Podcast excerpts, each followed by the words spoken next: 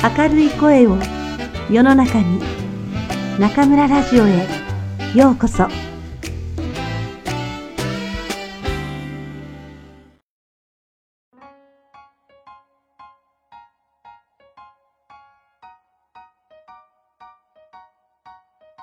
シリーズ日中の架け橋。中国で日本語教師16年。ネットラジオを機に進化。中村のり子。上。日本語教師として中国滞在16年の中村のり子。不妊直後の SARS から始まり、反日デモも経験し、波乱万丈だった。今では対面授業から進化し、ネットを活用した中村ラジオ、中村日語で日々奮闘している。調査中日文化交流会館、受付に掲げる大きな看板が出来上がりました。2000冊の日本の本が読める閲覧室も準備完了です。誰もが気軽に立ち寄れ、日本語や日本文化を楽しめる空間がもう少しで完成します。新たな本拠地、中国河南地区の古都、湖南省調査で長い間温めてきた構想がついに形となるのです。日本語教師として中国に来て16年が経ちました。目まぐるしい成長を遂げる中国。インターネットもますます発展し、日本語学習もネット利用が当たり前の時代になりました。私もネットラジオアプリの中村ラジオとネット日本語教室の中村日語を立ち上げ、既存の指導法をいかに新しい発想や技術と融合させるか、日々奮闘しています。SARS 休校に迎えられた武漢での教師人生。2003年3月15日、新米日本語教師の私は、湖北省武漢市の天下空港に降り立ちました。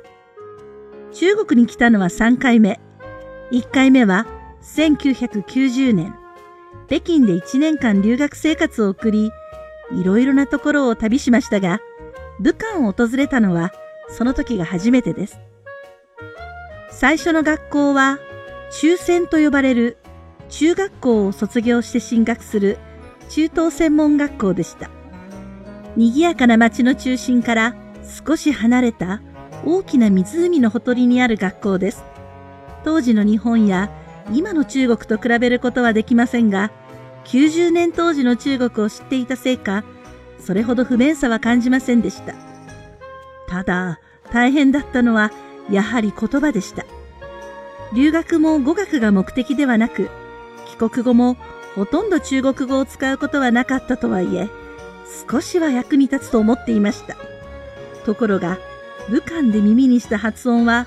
教科書で学んだものとはかなり違いました。武漢に着いた翌日、学校の購買部で買い物をしようと中に入ると、親切そうなラオバンニャンが話しかけてきました。焦りました。全くわかりません。いかにも外国人という反応をした私に、ラオバニャンは、日本人の先生ですね、と言ってくれたようなのですが、それすら聞き取ることができなかったのです。これは大変なことになったと、改めて異国での生活の大変さ、そして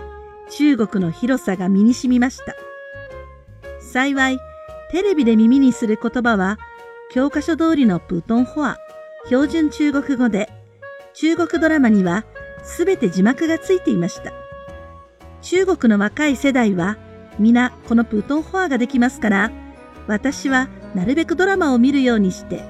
現地の発音ではなく、まずは標準語であるプートンホアが聞き取れるようにしていきました。実はドラマを見る時間はたっぷりあったのです。というのは、武漢に到着してすぐに授業が始まり、日本語教師生活がスタートしましたが、なんと2週間で学校が休校になってしまいました。まだ覚えていらっしゃる方も多いかもしれません。アジアを震撼させた SARS、重症急性呼吸器症候群です。生徒たちはそれぞれの故郷に帰り、外国人教師は帰国するか、学校外に出ないか、選択するように言われました。武漢に来たばかりの私に帰国という選択肢はありません。それで、それから1ヶ月半、私は部屋の中で朝から晩まで中国ドラマを見ることになったというわけです。このように、私の中国での日本語教師生活は波乱の幕開けでした。そしてその後10年間は、いろいろな日中間の問題が吹き出た時代でもありました。もちろん、日本人ということで、私も冷たい視線を向けられたり、辛辣な言葉を投げつけられたことがあります。そうそう。2005年の反日デモの時は、ある大学の講座で、顔を真っ赤にした男子学生に歴史問題で詰め寄られたこともありました。でも、自分のごく近くでは問題はほとんどありませんでした。当時、日本語を専攻として学ぶ生徒や学生たちは、日本人の私以上に中国と日本の狭間でいろいろ考え、悩んでいたはずです。それでも生徒たちは、もし先生が誰かに何か言われたら、私が言い返します。と、私の気持ちをおもんばかってくれ、実際に矢面に立ってくれたこともよくありました。バーリン・ホーと呼ばれる1980年代生まれの彼らは、高度経済成長期の中国で生まれ育ち、積極的に学び、働き、今では企業の幹部になったり、起業して成功したりした人たちです。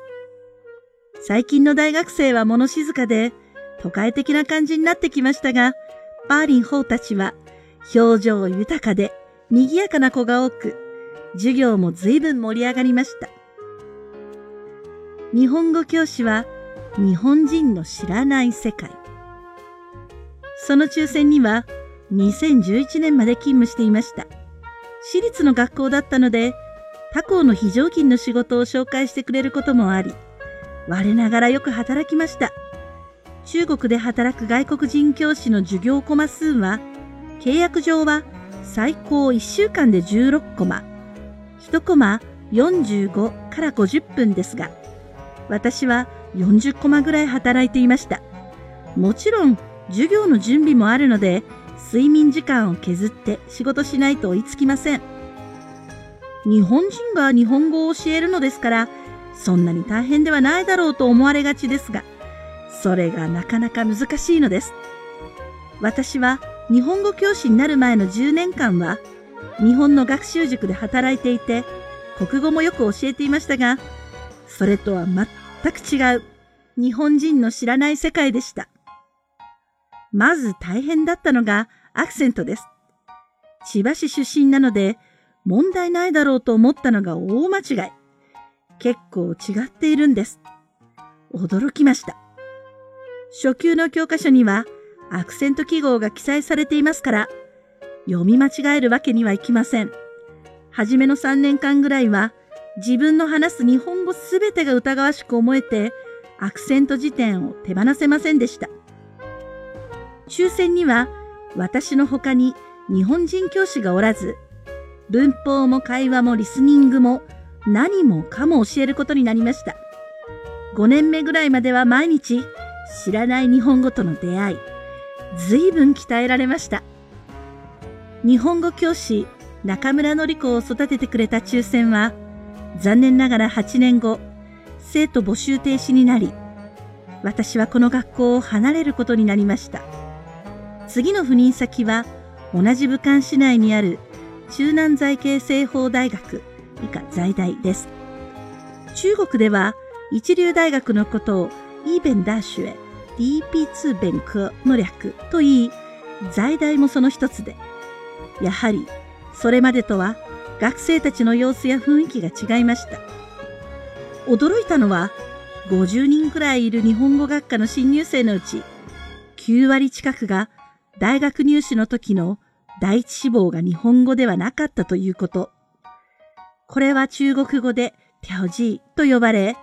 希望の学科に合格するには点数が足らなかった場合、大学側から所属学科を割り当てられる仕組みです。在大は経済、法律系が主力の大学ですから、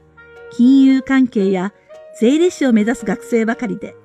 高校時代は文系クラスではなく、理系クラスだった子の方が多かったです。日本の外国語学部で高校時代に理系クラスにいた子はほとんどいないと思いますから、これにはとても驚きました。在大の学生を一言で言えば、真面目っ子。よく勉強しています。中国では二つの学位を同時に取得することが可能で、週末にも第二学位の授業がびっちり入っていることが多いのです。高校、大学時代、部活動に明け暮れ、アルバイトもたっぷり経験した私にはカルチャーショックでした。でも、残念ながら学生たちは日本語を楽しんでいるようには見えません。なんとかしなくちゃ。私は行動を開始しました。ネットラジオにつながる話はここからです。以下、下に続く。